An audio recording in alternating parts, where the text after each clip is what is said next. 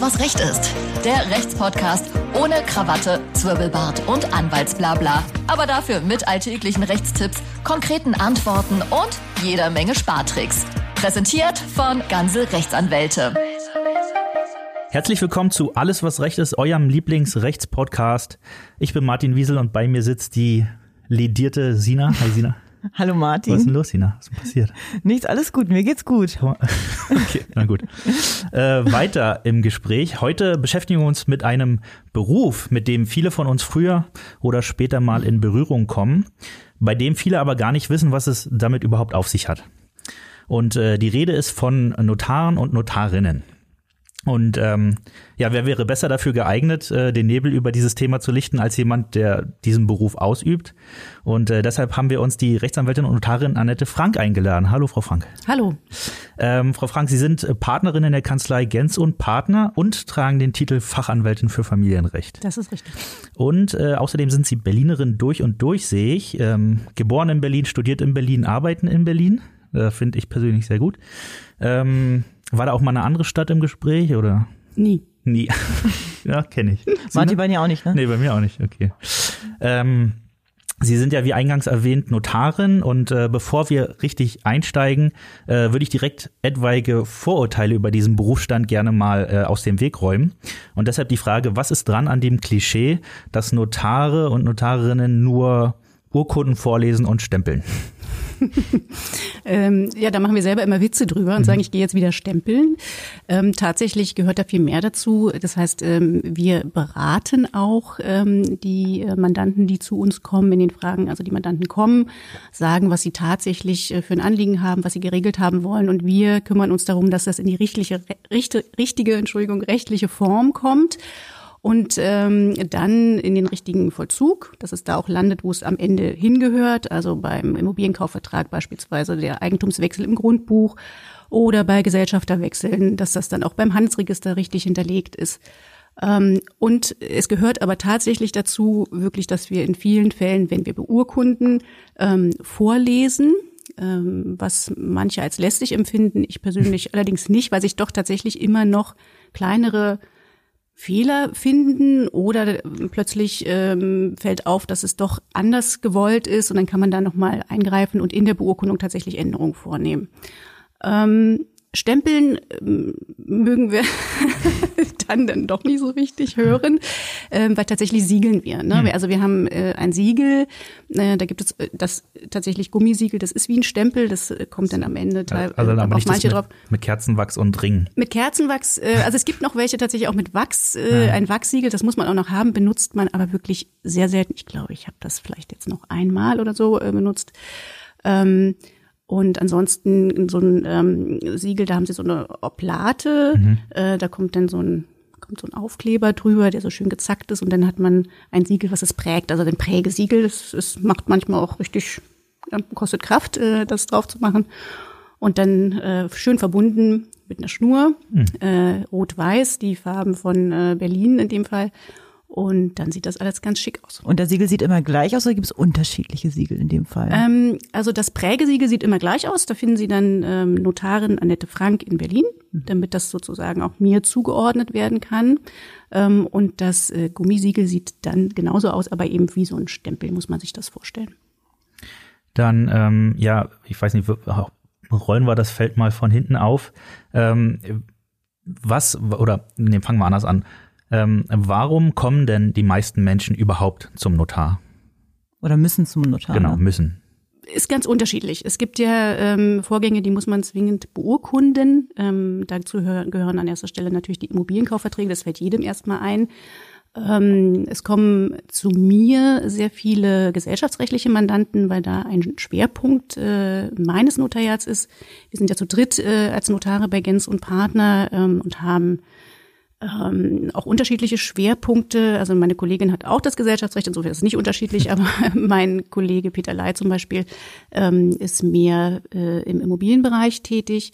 Ähm, also Immobilienkaufverträge, gesellschaftsrechtliche Fragen von der Gründung über Änderungen äh, äh, des Gesellschaftsvertrages, Wechsel bei den Gesellschaftern, also einer verkauft an einen anderen, ähm, Handelsregisteranmeldung, Dann kommen natürlich ähm, ähm, Mandanten, die gerne vorsorgen wollen für die Zukunft. Ähm, Vorsorgevollmachten sind ein Thema. Testamente, ähm, ja, also der ganze Strauß äh, an äh, rechtlichen Gebieten, die man sich eigentlich vorstellen kann. Gehören da auch diese Eheverträge, Scheidungsverträge, Ja, gehören auch dazu. Adoptionsrecht wird mir jetzt einfallen, auch diese ganzen Belange. gehört auch dazu. Eheverträge ähm, sind auch ein Thema von mir. Ich bin ja Fachanwältin für Familienrecht. Da kann man natürlich auf diese ganzen Kenntnisse, muss man sowieso zurückgreifen können. Ähm, und Adoptionssachen äh, haben wir eher weniger, ähm, ist aber auch äh, die notarielle Beteiligung erforderlich, weil der Antrag auf Adoption muss beurkundet werden so. und auch die Einwilligungserklärungen, die erforderlich sind vom Kind und von den Eltern, also bei der minderjährigen Adoption und auch der Ehegatte des Annehmenden muss zustimmen und das muss alles beurkundet werden. Ich würde sagen, wir äh, schieben die inhaltlichen Themen noch mal kurz zurück, weil Okay. mich würde äh, noch interessieren, Sie sind ja nun äh, Rechtsanwältin und Notarin. Darf man das denn überhaupt gleich, also gleichzeitig sein? Offensichtlich, aber darf man es auch parallel ausüben? Ja, das darf man äh, hier in Berlin und äh, in einigen anderen Bundesländern. Also wir unterscheiden zwischen dem Nur-Notariat, äh, das haben Sie jetzt vielleicht im Hinterkopf, ähm, was es nur gibt tatsächlich. Also da ist man, darf man nicht gleichzeitig Rechtsanwalt sein. Ähm, aber auch in den alten Bundesländern, in Baden-Württemberg, äh, ich habe mir mal so einen Plan ausgedruckt heute Morgen, weil ich das nämlich auch aus dem Kopf immer nicht weiß. Ähm, also alles, was äh, in Nordrhein-Westfalen links äh, des Rheins ist, ist nur Notariat. Dann haben wir noch äh, Baden-Württemberg und Bayern. Und tatsächlich in Hamburg gibt's auch die nur Notare. Und äh, Berlin und der Rest ist äh, Anwaltsnotariat. Ähm, man darf also beides sein äh, und man darf natürlich auch in beiden äh, Bereichen tätig sein, aber nicht in derselben Angelegenheit im selben Bereich. Weil als ähm, Rechtsanwalt ist man natürlich Interessenvertreter. Man ähm, kämpft da für ähm, die Ansprüche des Mandanten. Ähm, und als Notarin bin ich äh, aber neutral. Ja, also da muss ich schauen, da sitzen halt äh, beide Parteien bei mir am Tisch und ich muss einen Interessenausgleich auch hin, äh, hinbekommen ähm, und äh, bin sozusagen für beide Seiten gleichermaßen da. Hm. Und in den Gebieten, wo man nun nicht Rechtsanwalt und Notar gleichzeitig sein darf, was ist denn da das Argument dafür, dass man das nicht darf? Ähm, dass man ähm, also da geht es gar nicht mal, also geht es zum einen natürlich um eine Interessenkollision. Ich kann nicht erst ähm, hier eine Seite scheiden und beraten, ähm, welche Ansprüche man hier möglicherweise durchsetzen kann und dann danach sitzen beide an meinem Tisch und ich mache die Scheidungsfolgenvereinbarung. Ja, das ist irgendwie komisch. Da merkt man es gleich. Ja, aber es geht noch ein bisschen weiter. Ähm, es geht eben darum, dass man nach außen das Bild eben der absolut neutralen Person darstellen soll. Und wenn es schon so, ja, also ich, ich darf auch nicht in meinen eigenen Angelegenheiten natürlich beurkunden, ich darf auch nicht in den Angelegenheiten beurkunden meiner Kollegen äh, im Büro ähm, und eben auch nicht in ähm, Mandaten, in denen ich oder auch meine Kollegen hier schon vorberaten haben, weil da ist man einfach raus aus der Neutralität. Also Sie waren als erstes Rechtsanwältin und dann Notarin. Wie kann man sich das denn dann vorstellen? Oder ist man auf einmal beides? Nee, das wäre schön, wenn das so einfach gewesen wäre. Nein. Ähm, also ich bin seit 1999 Rechtsanwältin und mache das auch wirklich leidenschaftlich gerne, mich auf eine Seite schlagen und mich auch streiten und da auch was durchsetzen.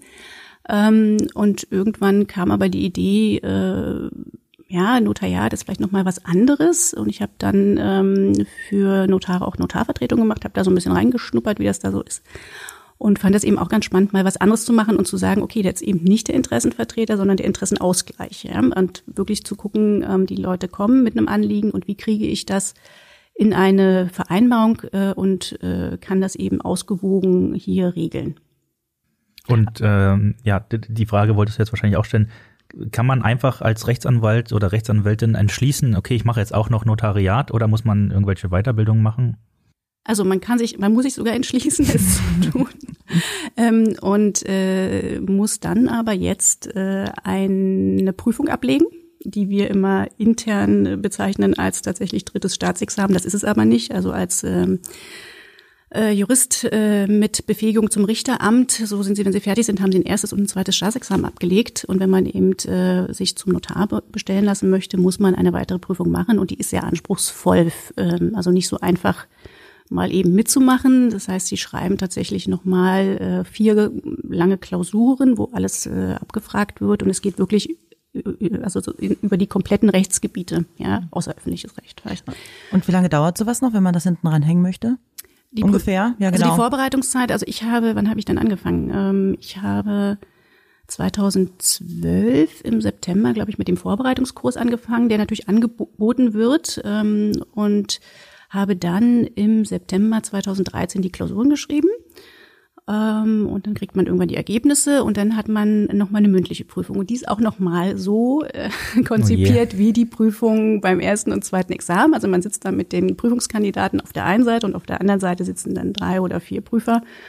Und äh, dann gibt's unterschiedliche Bereiche, die dann abgefragt werden. Man muss auch nochmal so was Schönes halten wie einen Aktenvortrag. Also man kriegt zu, in der Vorbereitung, in, sitzt man in einem Raum und hat eben einen Fall, äh, den man äh, bearbeiten muss und dann muss man das vortragen dort vor den Prüfern. Damit startet schon mal, da haben, hat, es hat man Respekt vor. Und was sind das für Prüfer? Sind das selbst Notare? Das sind Notare, es sind aber auch Richter, ähm, es können, ja, Und muss man Praxiserfahrung vorweisen? Also muss man als Rechtsanwalt gearbeitet haben oder kann man sich direkt nach dem Studium entschließen, ich mache gleich weiter? Nee, also man muss mindestens fünf Jahre Rechtsanwalt gewesen sein und auch wenn man sich hier um eine, also wenn man sich um die Notarstelle bewirbt, ne, dann äh, und muss auch dann ähm, an der entsprechenden Notarstelle mindestens drei Jahre als Anwalt tätig gewesen sein, auch. Also hier im, im Sprengel Berlin, sage ich jetzt mal. Ähm, das ist die Voraussetzung. Und Sie müssen im Rahmen der Vorbereitung, äh, also bevor Sie bestellt sind, auch nochmal tatsächlich Praxiserfahrung sammeln bei einem Notarkollegen. Kriegt man also einen Ausbildungsnotar, den kann man sich selber aussuchen und läuft da einfach mal mit nochmal und guckt eigentlich, was macht der noch so. Da kann man ja auch eine Menge von lernen. Und Sie meinten gerade, man muss sich ähm, hinsichtlich aller Themen da irgendwie auskennen und halt auch lernen.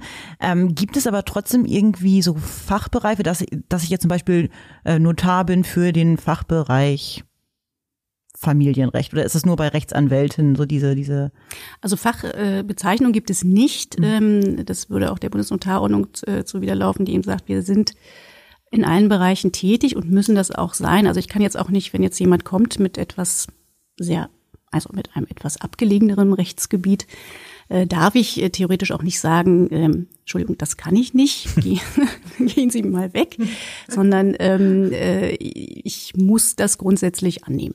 Ja, ja, muss mich dann damit auseinandersetzen. Ja, Das war tatsächlich auch eine unserer Fragen, ob man äh, als äh, Notar oder Notarin jeden annehmen muss, der da nun kommt.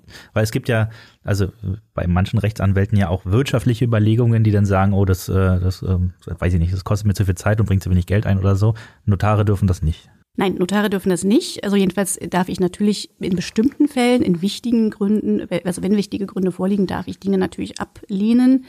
Ähm, die wirtschaftliche Frage gehört nicht dazu. Ähm, wir rechnen ja ab äh, auf der Grundlage des Gerichts- und Notarkostengesetzes, sind da auch überhaupt nicht flexibel. Ähm, also wir dürfen keine Honorarvereinbarungen schließen, ähm, sondern müssen, müssen uns ja ganz strikt an die Vorgaben halten.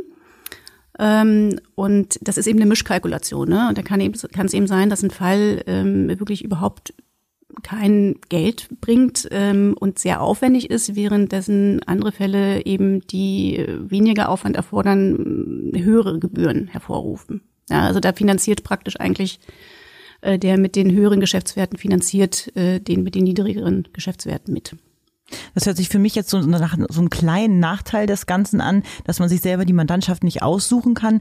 Gibt es da sonst noch irgendwas, was darunter fällt? Weil Sie meinen es ist ja ein Amts und was Es meinen ist- Sie, Amts Genau, also ich übe ja ein Amt aus, Ja. also ich, ein öffentliches Amt, ähm, wie so eine Behörde müssen Was geht dann, dann ne? damit noch einher? Gibt es irgendwie, dass Sie jetzt äh, sich einen Vertreter suchen müssen, wenn Sie in Urlaub wollen? Können Sie einfach so in den Urlaub gehen? Was Also ich kann einfach so in den Urlaub gehen, aber ich muss tatsächlich dafür sorgen, ähm, dass meine Amtsstelle ähm, besetzt ist, ähm, weil es eben diesen Urkundengewähranspruch gibt für die ähm, äh, für die Leute, die halt eine Urkunde brauchen. Okay, das heißt, ohne Ja. Vertreter könnten Sie jetzt morgen nicht einfach den Laden dicht machen für drei Wochen und Nee. dann ab nach Jamaika und dann wiederkommen. Und wie verhält sich das in Krankheitsfällen? Das ist das Gleiche. Also, okay. Ja, Ah, okay. also das ist, äh, aber das ist hier, also man kann dann entweder Anwaltskollegen hier äh, aus dem Büro äh, zur, zum Vertreter bestellen oder eben bei mir ist es sehr praktisch, dass wir eben zu dritt sind, dann kann der eine oder die andere. Aber dann habe ich das richtig verstanden, dass äh, jeder Mensch da draußen, zumindest hier in Deutschland, einen Anspruch darauf hat, sagen wir mal, einen Termin beim Notar Ja. zu kommen, um, um was äh, beurkundet oder beglaubigt zu bekommen. Richtig. Nicht schlecht. Das wusste ich nicht. Das wusste ich auch nicht. Guti, dann äh, würde ich sagen, ähm, machen wir weiter. Ähm, Wollen wir schon zu den Themen, zu den inhaltlichen Themen kommen? Immobilienkauf und so? Ja, gerne, genau. Ähm, genau, das, hat, das hatten Sie ja eingangs gesagt. Und zwar Immobilienkauf ist natürlich auch das gängigste. Wir hatten vor äh, ein paar Folgen ähm, das Thema Hauskauf. Und da fiel dann auch, äh, also da hieß es dann auch, dass man die Notarkosten auf jeden Fall einkalkulieren muss, weil man auf jeden Fall dahin muss. Äh, vielleicht können Sie da noch mal kurz erklären, wie genau das abläuft, wenn ich ein Haus oder eine Wohnung oder ein Grundstück kaufen will, ähm, inwiefern der Notar denn da ins Spiel kommt. Der Notar kommt ins Spiel meistens, wenn man sich schon verständigt hat, also wenn Verkäufer und Käufer sich einig sind, ähm, dann tritt der eine oder andere oder auch der Makler, der da tätig war, ähm, an den Notar heran und sagt, wir brauchen hier mal einen Entwurf. Ähm, dann äh, handhaben wir das immer so, damit wir alle Daten haben, im Regelfall, dass wir so einen kleinen Fragebogen haben, ähm, in dem die ähm, Beteiligten alles eintragen, was so was man so wissen muss, also wie sie heißen, wo sie geboren sind, welches äh, Grundstück hier gekauft werden soll. Also die Grundbuchdaten werden uns ja mitgeteilt, weil wir natürlich vorher auch immer noch mal ins Grundbuch reinschauen. Ähm, Kaufpreis äh, und wenn besondere Regelungen gewünscht sind, äh, dann eben auch. Dann schicken wir einen Entwurf raus an alle Beteiligten, der wird dann gegengelesen mit der Bitte, uns mitzuteilen, wenn noch Änderungsbedarf besteht aus deren Sicht. Und dann kann eigentlich auch schon der Beurkundungstermin äh, vereinbart werden. Eine Besonderheit gibt's immer, wenn auf einer Seite ein Verbraucher ist und auf der anderen Seite ein Unternehmer, dann muss man eine zwei Wochen Frist einhalten zwischen Entwurfsübersendung und Beurkundungstermin. Ähm, ja, und dann findet der Beurkundungstermin hier, statt. Hier würde mich noch interessieren, inwiefern äh, Sie als Notarin da jetzt, äh, sagen wir mal, beratende Funktion haben im Sinne von, es kann ja sein, dass der, der Kaufvertrag den Verbraucher zum Beispiel komplett übers Ohr haut. Mhm. Und Sie als erfahrene Notarin sehen das dann. Müssten Sie denn äh, die Parteien darauf hinweisen oder dürften Sie das überhaupt? Ja, ich muss ja sehen, dass das äh, wirklich ein ausgewogener Vertrag ist, äh, also für beide Seiten angemessene Regelungen enthält. Und wenn ähm, da jemand benachteiligt ist, dann ist es in der Regel irgendeine Vorleistung. Ne? Also zum Beispiel wird äh, der Käufer soll schon bezahlen, äh, bevor überhaupt sichergestellt ist, dass er Eigentümer werden kann und so weiter. Darauf muss ich hinweisen dann auch und werde ich auch hinweisen. Ähm, und dann äh, wird man einen Gestaltungsvorschlag unterbreiten. Und wenn natürlich die Beteiligten dann trotzdem darauf bestehen, dass sie das so geregelt haben wollen, äh, dann nimmt man das so auf und dann nimmt man aber die entsprechende Belehrung auch mit auf. Ja, also das mehr kann man dann auch nicht machen. Wenn die Menschen sich dann trotzdem dagegen entscheiden, dann ist es. Aber im Regelfall ähm, kommt ja der Entwurf sowieso von uns, der ist schon noch ausgewogen mhm. ähm, und dann kommt halt manchmal kommt eben ein Wunsch nach vorzeitiger Besitzübergabe, ja, ähm, und da muss man eben erklären, was was denn passiert und ähm, ja, und meistens lassen sich die Leute dann überzeugen, dass es eben vielleicht auch nochmal anders geregelt wird. Also es sind auch mehrere Termine dann notwendig, wenn ich mir eine Immobilie nicht unbedingt. Mhm. Also ähm, das ist kann man ja dann telefonisch machen oder per E-Mail. Ne? Der Entwurf kommt raus und dann kommt äh, per E-Mail jetzt äh, per E-Mail zurück. Ähm, ich hätte gern den und die und die Änderung. Die gibt man dann weiter und sagt also hier die eine Seite hat vorgeschlagen, dass das so und so sein soll. Ähm, können Sie dazu sagen, ob das von Ihnen auch ge gewünscht ist oder nicht? Ja, oder Sie sind eben schon untereinander einig und sagen, wir haben uns schon verständigt und wir wollen die und die Änderung einarbeiten. Okay. Und wenn der Beurkundungstermin, da müssen ja aber die Leute schon persönlich dann anwesend sein. Und wenn da irgendwie Dokumente fehlen oder ähnliches, kann es dann auch sein, dass der Immobilienkauf dann auch platzt, also dass dann ja, also ähm, Immobilienkauf, dass der Platz hatte ich persönlich jetzt noch nicht, aber es kann natürlich sein. Ne? Es kann sein, dass da noch mal eine Frage hochkommt, zum Beispiel, die doch noch nicht so richtig ausverhandelt war zwischen den Beteiligten. Ähm, und dann äh, sagt der eine, nee, das mache ich aber auf gar keinen Fall. Ähm, das Unterlagen fehlen ist eher selten ähm, weil, wie gesagt, das dann so vorbereitet ist von uns, dass wir schon alles haben, was wir brauchen.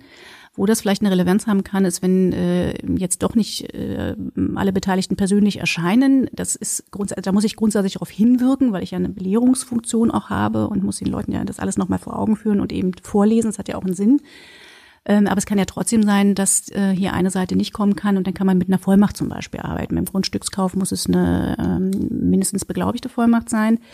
Ähm, und wenn die fehlt, dann ist schlecht. Mhm. Ja, dann kann man natürlich trotzdem möglicherweise beurkunden, muss sich das aber nachreichen lassen und so. Also das ist dann alles so ein bisschen, bisschen schlecht. Und wie berechnet sich, wie berechnen sich denn die Kosten bei zum Beispiel einem Immobilienkauf? Äh, ist das anteilig am, weiß ich nicht, Kaufpreis oder sowas? Ähm, der Geschäftswert, von dem wir immer ausgehen, ähm, ist tatsächlich der Kaufpreis, äh, jedenfalls im Regelfall. Und dann schauen wir in unsere Gebührentabellen, ähm, was wir alles äh, für Gebühren abrechnen können und welche Gebühren das eben sind. Ähm, wenn dieser Beurkundungstermin dann stattgefunden hat, gehört dann offiziell die Immobilie dann mir oder passiert da noch irgendwie was? Nee, die Immobilie gehört dann noch nicht Ihnen. Die Immobilie gehört Ihnen erst, wenn Sie im Grundbuch als Eigentümerin eingetragen sind. Das passiert aber nicht am selben Tag, kann auch gar nicht, sondern äh, wenn Sie rausgehen, haben Sie ähm, den, den Grundstückskaufvertrag geschlossen und haben sich auch schon darüber geeinigt, im Regelfall, dass das Eigentum übergehen soll. Aber es muss äh, erst mal bezahlt werden. Es muss äh, und das wiederum passiert erst, ähm, wenn sichergestellt ist, äh, dass das Eigentum so übergeht, wie es eben vereinbart ist. Also lastenfrei. Im Regelfall sind Grundschulden noch drin von den Alteigentümern, die müssen raus aus dem Grundbuch, weil lastenfrei übertragen werden soll. Dann ist im Regelfall eine Vormerkung, äh, muss eingetragen werden ins Grundbuch für den neuen Eigentümer, damit eben auch sichergestellt ist, dass der Alteigentümer nicht hier aus unserem Notariat rausgeht, in die nächste Tür zum Notar und das Ding nochmal verkauft. ja. ähm, und äh, es sind auch noch Genehmigungen einzuholen unter Umständen. Also zum Beispiel muss die Gemeinde beim Grundstückskauf äh, auf ihr Vorkaufsrecht verzichten. Oder es gibt äh, noch andere äh, Dinge, die eben eingeholt werden müssen. Das passiert alles durch uns im Vollzug. Äh, aber eben erst dann werde ich äh, ein Schreiben schicken an die ähm, Käuferseite und wir sagen, so, jetzt habe ich alles, was ich brauche, um sicherzustellen, dass Sie später als Eigentümer auch eingetragen werden im Grundbuch. Bitte jetzt ist der Kaufpreis fällig, zahlen Sie bitte den Betrag dort und dorthin. Ähm, dann kriege ich eine Bestätigung zurück irgendwann, wenn alles gut läuft, äh, vom Verkäufer, das bezahlt worden ist. Und erst dann ähm, beantrage ich beim Grundbuchamt die Eigentumsumschreibung und erst dann, wenn es dann umgeschrieben ist, ähm, sind sie die Eigentümerin des Grundstücks. Da gehört einiges zu. Ja, ja. genau. Wer, wer, sich noch intensiver mit dem Thema Hauskauf äh, beschäftigen möchte, kann gerne unsere Podcast-Folge Haus kaufen und finanzieren sich anhören. Da äh, wurde noch mal alles besprochen von A bis Z. Ähm, Thema äh, Testament. Ich mache jetzt einfach mal einen harten Sprung zum nächsten Thema. Ähm, Thema Testament ist sicherlich auch eins der häufigsten äh, Felder, warum Leute äh, zum Notar oder zur Notarin gehen. Mhm. Ähm, da erstmal vorab die Frage, muss ich mit meinem Testament zu Ihnen kommen oder ist es eher ratsam oder ist es gar nicht ratsam? Letzteres werden Sie jetzt wahrscheinlich nicht sagen. Das ist natürlich absolut ratsam, zum Notar zu kommen. Ähm, nein, also äh, Sie können ein Testament auch handschriftlich äh, selber schreiben. Die Vorteile des Testaments äh, beim Notar sind natürlich, dass äh, der juristische Laie mitunter etwas im Testament formuliert ähm, und damit andere Rechtswirkungen auslöst, äh, als er eigentlich beabsichtigt hat. Ja, insofern haben Sie da schon mal ähm, eine Beratung auch. Ne? Also wenn der zukünftige Erblasser ähm, vor mir sitzt und sagt, also ich möchte das und das und das, dann kann ich das in richtige rechtliche, ähm, in die richtigen rechtlichen Formulierungen bringen. Ja. Ähm, was auch immer sehr ähm, günstig ist, ähm, so eine Urkunde vom Notar äh, ist eben eine, eine öffentliche Urkunde und die hat eben eine hohe Beweiskraft. Ja, also ich muss mich zum Beispiel auch davon vergewissern, dass der Testierende hier ähm, auch weiß, was er tut, dass er noch geschäftsfähig ist und auch testierfähig ist. Ähm, sonst kann man, wenn jetzt zum Beispiel so ein älterer Herr äh, nochmal sein handschriftliches Testament macht, dann kann das dann im Erbstreit äh, auch mal gerne zum Gegenstand werden, dass, äh, dass er gar nicht mehr wusste, was er da tat. Ähm, wenn das eben vom Notar aufgenommen ist, dann ist erstmal ähm, sozusagen festgestellt, dass äh, jedenfalls äh, der Notar keine Zweifel daran hatte. Ähm, und was kann noch sinnvoll sein, ist, Sie können sich in, unter bestimmten Umständen die Erteilung eines Erbscheins dann ersparen oder vielmehr den Erben die Erteilung eines Erbscheins ersparen. Ähm, weil zum Beispiel für eine Umschreibung im Grundbuch es ausreichen würde, wenn man dieses ähm, notarielle Testament vom Nachlassgericht eröffnen lässt und dann dem Grundbuchamt dieses eröffnete Testament mit diesem Protokoll über die Eröffnung vorlegt. Ja, dann brauchen Sie nicht extra einen Erbschein beantragen. Also das sind so die also da, ich komme dann mit meinem handschriftlichen Zettel dann zu Ihnen, Sie lesen dann darüber, sagen Sie, ah, das würde ich jetzt noch mal ein bisschen ergänzen oder vielleicht ein bisschen umschreiben, weil ansonsten wird so und so ablaufen. Und dann schreibe ich das handschriftlich nochmal und dann sagen sie, ja, jetzt sieht das gut aus. Nee, so jetzt. auch nicht, sondern tatsächlich, sie kommen zu mir, also sie rufen mich äh, im Regelfall an und dann ähm, vereinbaren mal tatsächlich einen Vorbesprechungstermin. Das mache ich bei Testamenten im Regelfall so. Äh, und dann unterhalten wir uns erstmal. Dann haben Sie vielleicht einen handschriftlichen Zettel dabei. Mhm. Dann kann ich da auch drauf gucken und sagen, ach, ungefähr das ist. Dann werde ich aber erst noch mal erfragen, wie eigentlich Ihre Familie so aufgestellt ist. Also sind Sie verheiratet, haben Sie Kinder, leben die Eltern noch, gibt es Geschwister? Weil das ja auch Folgen hat, ne? wenn Sie im Testament über bestimmte Dinge äh, verfügen und zum Beispiel jemanden zum Alleinerben einsetzen und dabei gesetzliche Erben wie Kinder, ähm, Ehemann oder auch Eltern ähm, faktisch mit enterben, haben die zum Beispiel Pflichtheitsrechte, die sie geltend machen können. Darüber belehre ich sie dann auch. Also wir, wir klären das genau auf und dann klären wir, was sie, was sie wollen. Äh, und dann schreibe ich tatsächlich das Testament äh, im Entwurf. Selber Vorgang wieder, den kriegen sie dann wieder. Dann sprechen wir da vielleicht nochmal drüber. Oder sie sagen, nee, genau, Frau Frank, super getroffen, das ist es. Ähm, machen wir einen Termin und dann lese ich Ihnen das nochmal alles vor und dann können wir auch im Termin nochmal sprechen, ob das jetzt wirklich das ist, was Sie wollen. Äh, und dann unterschreiben wir das beide, also Sie natürlich äh, und ich darunter. Ähm, und dann wird es eine schöne Urkunde, die dann ähm, beim Zentralen Testamentsregister der Bundesnotarkammer hinterlegt wird. Und das ploppt dann eben auch auf im Todesfall. Wenn ich jetzt irgendwie ein Haus vererben möchte, äh, Schenkung wird, das wird ja wahrscheinlich dann über so eine Schenkung laufen, müssen dann alle Parteien da vor Ort sein? Also also äh, wenn Sie es als Schenkung machen möchten, ist es ein Schenkungsvertrag. Oder ähm, vererben? Ich weiß jetzt na, tatsächlich gar nicht, also, wo der große Unterschied ist. Der Unterschied ist, bei der Schenkung leben Sie noch. Ach, dann lebe ich noch. Dann ist schon ein entscheidender also Unterschied. Ich, ich würde dann gerne leben und jemanden schon das, genau.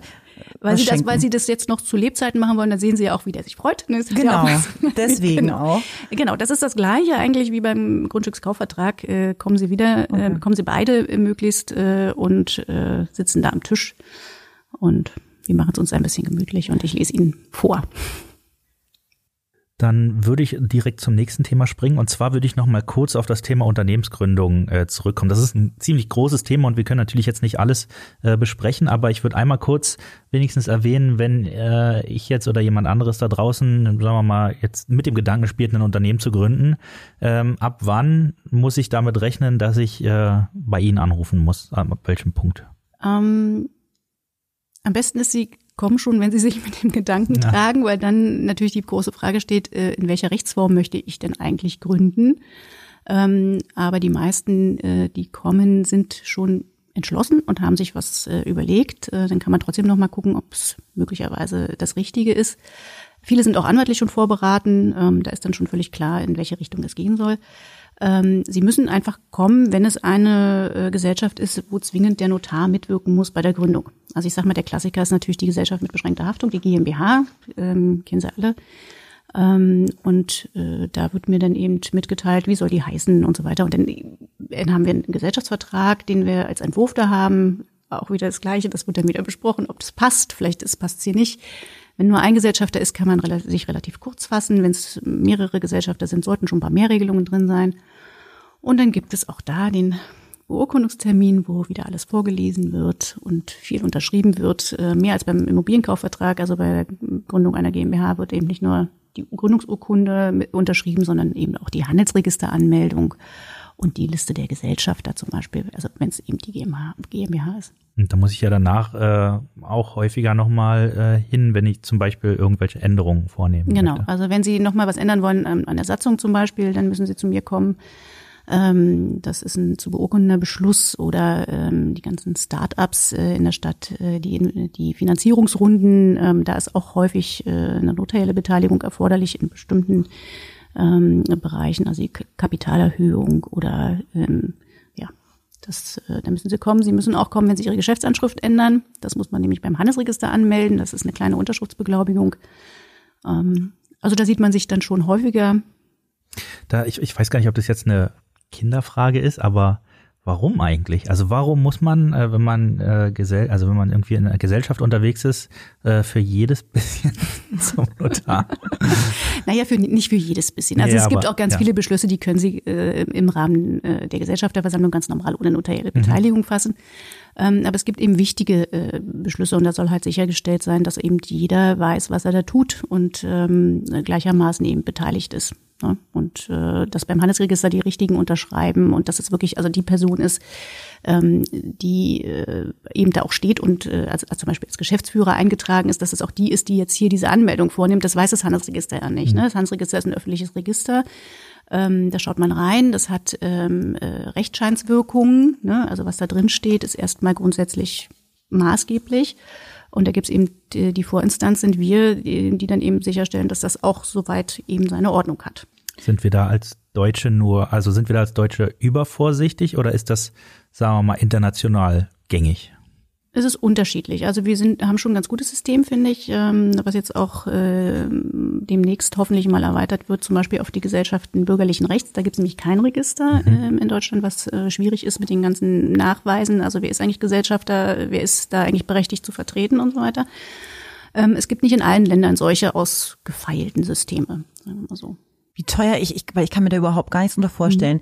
Gibt es so ungefähr einen Rahmen, wie teuer das jetzt wäre, wenn ich jetzt morgen meine GmbH anmelden möchte? Also, äh, oder, Ja, also ich sag mal, wenn's äh, so, wenn Sie zu zweit kommen äh, und wir gründen, ähm, dann kostet das bei mir um die 800 Euro brutto. okay. Das geht Dann haben Sie nochmal 150 Euro beim Handelsregister und nochmal Bekanntmachungsgebühren äh, und so weiter. Aber so bei mir sind es un ungefähr, also Pi mal Daumen. Es kommt immer so ein bisschen drauf an, wie dick der Vertrag ist, Ja. weil wir so eine äh, Ja. Dokumenten ähm, Pauschale auch immer abrechnen müssen mit den Seiten und so weiter. Das ist Ist das, äh, liegt das jetzt daran, weil es eine GmbH ist oder wäre es auch bei einer anderen Handelsform jetzt so? Also bei der UG daran- das Gleiche, die, diese Unternehmergesellschaft ist ja eine kleine GmbH, ähm, ist es das Gleiche. Äh, und bei, ja, also Bei der Aktiengesellschaft wird es vielleicht ein bisschen, nee, das ist, so vom Grundsatz ist es äh, äh, fast immer das Gleiche, also bei solchen Gründungen. Gut. Also äh, hätte mir jetzt ein würde ich Notar gesagt, äh, gib, äh, gib mir mal 6000 Euro, hätte ich gesagt, ja gut. also Es Nee, es gar nicht so es teuer. Es Also scheint 1000 Euro angemessen ein- zu sein. mal 1000 Euro einrechnen, wenn wir morgen unsere GmbH gründen wollen, Sina. Ja, absolut. Sollten Oder wir wenn ja. Sie die GmbH und KKG gründen zum Beispiel, dann haben Sie, müssen Sie die GmbH gründen. Ne? Der GmbH und KKG-Vertrag ist im Regelfall, es gibt auch Ausnahmefälle, nicht beurkundungspflichtig, sondern da muss man zum Beispiel bloß dann die KG noch mit einer Handelsregisteranmeldung mm, ins Register kriegen. Das heißt, da haben Sie zwei Anmeldungen, da wird es dann ein bisschen teurer, aber es ist auch alles sehr überschaubar. Ich glaube, die Vorstellungen sind da auch immer ähm, etwas andere bei den Beteiligten. So teuer ist es im Ergebnis dann nicht.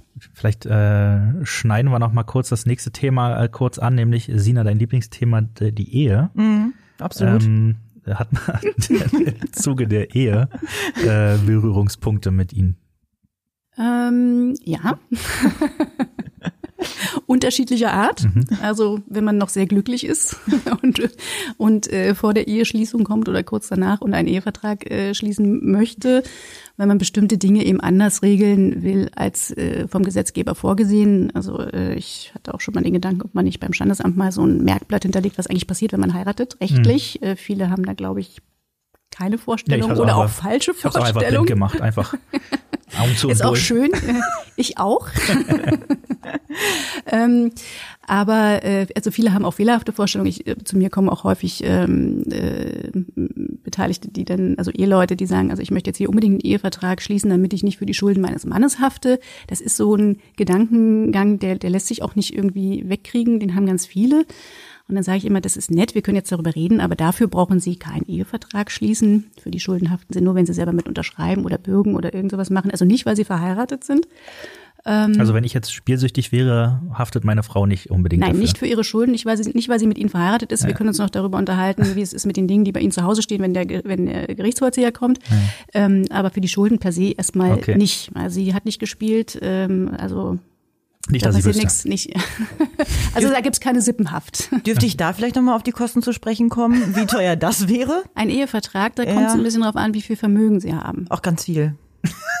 Dann kann es auch ganz teuer werden. Ach so, ja. Ja, also da kommt es wirklich, da kommt es auf das Vermögen der Eheleute an. So ein Rahmen, so unterster, unterster Betrag Das von. hatte ich jetzt gerade, 600 Euro hatte ich Okay. jetzt gerade einen Vertrag. Ähm, das war so ganz normales, äh, was man. Was mich auch interessiert, wie regeln denn die Leute das, wenn sie sich tatsächlich scheiden lassen wollen? Ich, ich, ich, ich springe immer sofort zur Scheibe. Ja, ja, das ja. ist auch, ihr merkt das. Ähm, wer bezahlt denn, wer muss denn dafür die Notar, äh, wer, wer, wer, wer, wer, macht das denn? Der, der die Scheidung wollte? Da müssen sie sich verständigen. Also bei mir müssen sie sich immer verständigen. Ich sitze, ich bin, Ja. es ist jetzt nicht wie so ein, ne, ich sitze jetzt nicht da und sag, also hier, ich finde ja, ähm, dass das hier der eine oder der andere tragen müsste, sondern da muss es auch eine Verständigung geben. Da gibt es auch meist eine Verständigung. Also wenn man so weit schon ist, dass man beim Notar sitzt, ist das äh, meistens geklärt. Alles klar. Okay, also wir haben jetzt äh, Immobilienkauf, wir haben äh, Unternehmensgründung, Ehevertrag, Adoption, haben wir alles schon angesprochen. Äh, haben Sie jetzt noch irgendein Gebiet, wo Sie sagen, da sollte man schon äh, äh, zu Ihnen kommen? Oder sind das so die größten, die wichtigsten? Das sind so die größten und wichtigsten. Also auch bei uns, Sehr ganz gut. klar. Hervorragend. Dann können wir nämlich zu einer Frage kommen, die mich ständig äh, umtreibt, auch in meinem äh, Studium und schon immer. Und zwar kriege ich das immer äh, durcheinander. Was ist denn jetzt nun der Unterschied zwischen einer notariellen Beurkundung und einer notariellen Beglaubigung? Also, wenn Notar jetzt zu beurkunden ist, muss ich eine Niederschrift aufnehmen. Auch ein schönes Wort, finde ich. Äh, Und diese Niederschrift lese ich dann vor. Und äh, die wird am Ende, es steht immer so ein schöner Schlusssatz drunter von den Parteien, also da steht dann drunter den Parteien oder Beteiligten vorgelesen, von diesen genehmigt und eigenhändig unterschrieben. Dann unterschreiben alle. Bei der äh, Beglaubigung, ähm, da gibt es im Regelfall zwei Fälle oder die Hauptfälle. Das ist einmal die Unterschriftsbeglaubigung. Da kommen Sie zu mir und unterzeichnen vor mir. Ja, und äh, ich beglaubige denn, dass Sie vor mir Ihre Unterschrift geleistet haben. Die Alternative ist, Sie haben schon unterschrieben, dann kommen Sie nochmal zu mir und sagen, ja, Frau Frank, ähm, das ist meine Unterschrift, dann haben Sie sie vor mir anerkannt. Also das sind diese beiden Fälle. Oder die klassischen ähm, Abschriftsbeglaubigungen. Also Sie kommen mit Ihrem Zeugnis und brauchen das irgendwo in beglaubigter Abschrift. Äh, dann machen wir eine schöne Kopie. Dann kommt wieder ein schöner Stempel drunter. Wo dann äh, drauf steht, dass Sie mir das Original oder äh, eine, eine, eine beglaubigte Abschrift vorgelegt haben. Und davon mache ich dann eben auch eben eine beglaubigte Abschrift. Oh, das ist das Rätsel auch endlich gelöst. Was mich vielleicht noch interessieren würde, wir sind ja immer noch in der Corona-Zeit unterwegs, leider Gottes. Ähm, gab es da jetzt irgendwie, haben Sie irgendwie bei Ihrer Mandantschaft gemerkt, okay, da kommen jetzt mehr Fälle rein, bedingt aufgrund der Corona-Pandemie oder haben Sie da jetzt keine großen Unterschiede gemerkt? Nee, da haben wir keine großen Unterschiede gemerkt. Und Also ansonsten ist in der täglichen Notariatstätigkeit? Ähm, ja, also wir haben dann Vorbesprechungen äh, eher manchmal eben nicht persönlich, sondern ähm, auf allen Kanälen der möglichen Videokonferenzen oder auch telefonisch. Ähm, wir sind ja sozusagen gehalten, äh, grundsätzlich die Beteiligten persönlich am Tisch zu haben. Das ist uns jetzt etwas erleichtert worden. Ähm, wir dürfen jetzt, äh, also das darf man sonst auch, aber nicht eben im Regelfall. Ne? Ich kann jetzt hier nicht immer mit Vertretern beurkunden zum Beispiel. Aber wenn es eben nicht reisen, wenn die Leute nicht reisen können jetzt gerade oder eben das Risiko zu hoch erscheint, ähm, dann wird, wird man eben auch andere Varianten jetzt äh, der Beurkundung eher möglich machen. Ähm, aber äh, bei uns zeigt sich, äh, die Beteiligten kommen auch trotzdem immer noch gerne persönlich und sitzen dann vor uns. Also das ist Ähm, da kann ich mir eigentlich, ich wohne ja jetzt in Berlin, ähm, muss ich mir jetzt auch einen Notar aus Berlin suchen oder kann ich jetzt deutschlandweit jeden beliebigen aus Bayern mir ranholen oder hinfahren?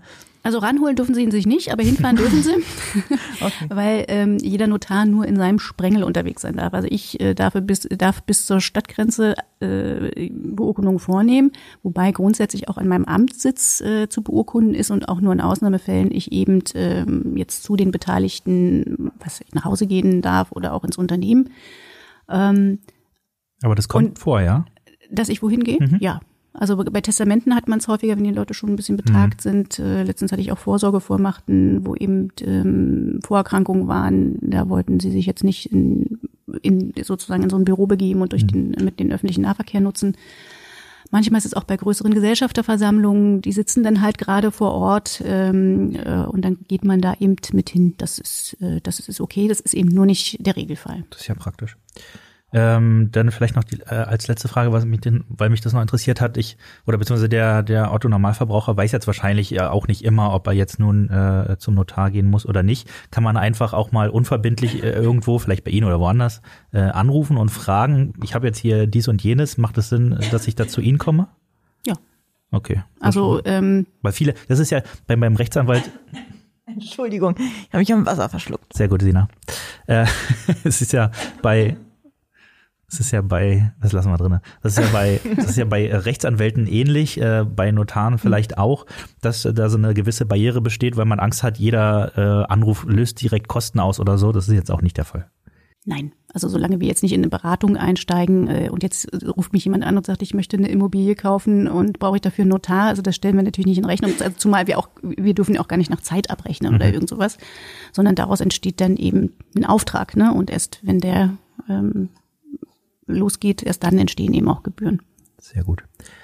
Also auch so muss man, auch so muss man keine Angst vor uns haben. Ja. Äh, ähm, man darf gerne jederzeit anrufen, äh, auch wenn man Fragen hat. Also ich gebe das den, den äh, Mandanten auch immer mit. Also weil viele, ähm, die jetzt nicht ständig mit solchen Fragen zu tun haben, die haben vielleicht auch tatsächlich Berührungsängste und sagen, oh gut, da kann ich gar nicht anrufen. Ähm, ich stehe auch immer persönlich äh, zur Verfügung, was äh, auch schon zur Verwunderung geführt hat, wo sich Leute gefreut haben, oh, ich bin sie gleich am Telefon. Ich gesagt, ja klar. also das ist, äh, finde ich, gehört auch mit dazu. Das ist auch das, was Spaß macht ne, an der Arbeit. Also man hat viel mit Menschen zu tun, man lernt viele Leute kennen und auch unterschiedliche Geschichten und ähm, das ist schon ganz spannend. Ja, ich denke auch, dass wir jetzt unseren Beitrag dazu geleistet haben, äh, die Angst vielleicht etwas zu mindern und insbesondere äh, zu erklären, wann man denn zum, äh, zum zu Ihnen als Notarin gehen sollte. Ähm, und ähm, ja, ich finde, das hat ganz gut geklappt. Aber und wir haben jetzt noch eine letzte Geschichte vorbereitet und mit wir meine ich Sina und ähm, das wird, finde ich, sehr lustig und die Kategorie heißt diesmal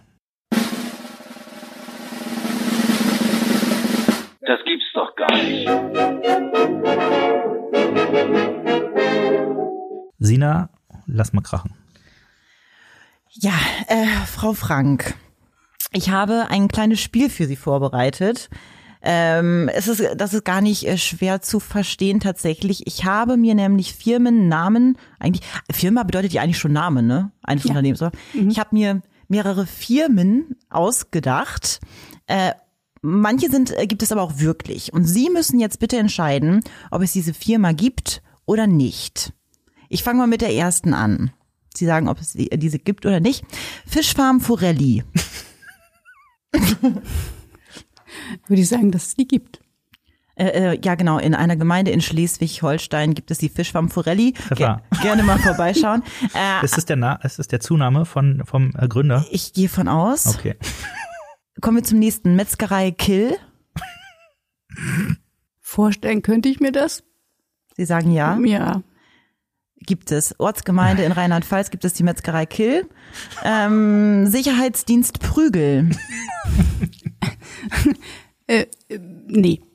Die gibt es nicht, nee. nee. Hab ich mir selbst ausgedacht, aber gut. aber, aber gut, gut, gut ausgedacht. Ja, ähm, okay. Schweig still Grabmale GmbH. Nein. Doch, gibt es. In Lübeck. Ja. Das ist ja ein bisschen makaber, oder? Ja, das finde ich, ja. Ja gut, aber er kann ja nichts für seinen Nachnamen. Ach, der heißt der doch nicht heißt Schweigstill. Ja. Oh. okay, ähm, dann nehme ich es zurück. Kaninchenfarm Hasenfratz Schreier. Also ich meine, es gibt ja nichts, was nicht gibt, ne? Hasenfratz als Familienname ist man schon echt gebeutelt. Ja. Ähm, ja, Gibt es nicht, habe ich mir ah, ausge okay. ausgedacht, hm. aber gut, ne? Also wie Martin, wie immer, du musst mir Einhalt gebieten, mach ansonsten mache ich Komm, hier einer, einen nach den anderen. Einer geht noch. Einer geht noch. Äh, dann nehmen wir doch ähm, Tiefbauunternehmen Buddelmeier. ähm, nee. Gibt es in Na, Ding, Dinklage Stadt in Niedersachsen. Ja. Grüße gehen raus, ja. ne? Das warum, warum ausgerechnet dahin? Äh, Dinklage hört sich gut an okay. und ich weiß, dass es das gibt und ich bin auch schon mal mehrmals durchgefahren. Okay, mhm. sehr gut. Ja, es waren jetzt, äh, glaube ich, irgendwie vier von sechs oder so. Vier von sechs. Ich habe nicht mitgezählt. Ich habe auch nicht Aber mehr mitgezählt. auf jeden Fall sehr das gut war gemacht. hervorragend. Vielen Dank. Ähm, ja, Frau Frank, vielen Dank. Ich würde damit die äh, Folge abschließen. Das war wirklich sehr erhellend. Vielen Dank, hat Spaß gemacht. Mir auch. Vielen Sina, Dank. Sina, auch dir vielen Dank. Ich danke auch. Und ähm, damit äh, würde ich äh, mich für diese Folge verabschieden. Ich hoffe, alle hören nächste Woche wieder rein. Und äh, bis dahin guckt auch mal auf www.ganse-rechtsanwälte.de vorbei und natürlich bei der Kanzlei Gens und Partner, insbesondere bei Frau Annette Frank. Macht's gut. Tschüss. Tschüss. Alles, was Recht ist. Der Rechtspodcast von Ganze Rechtsanwälte.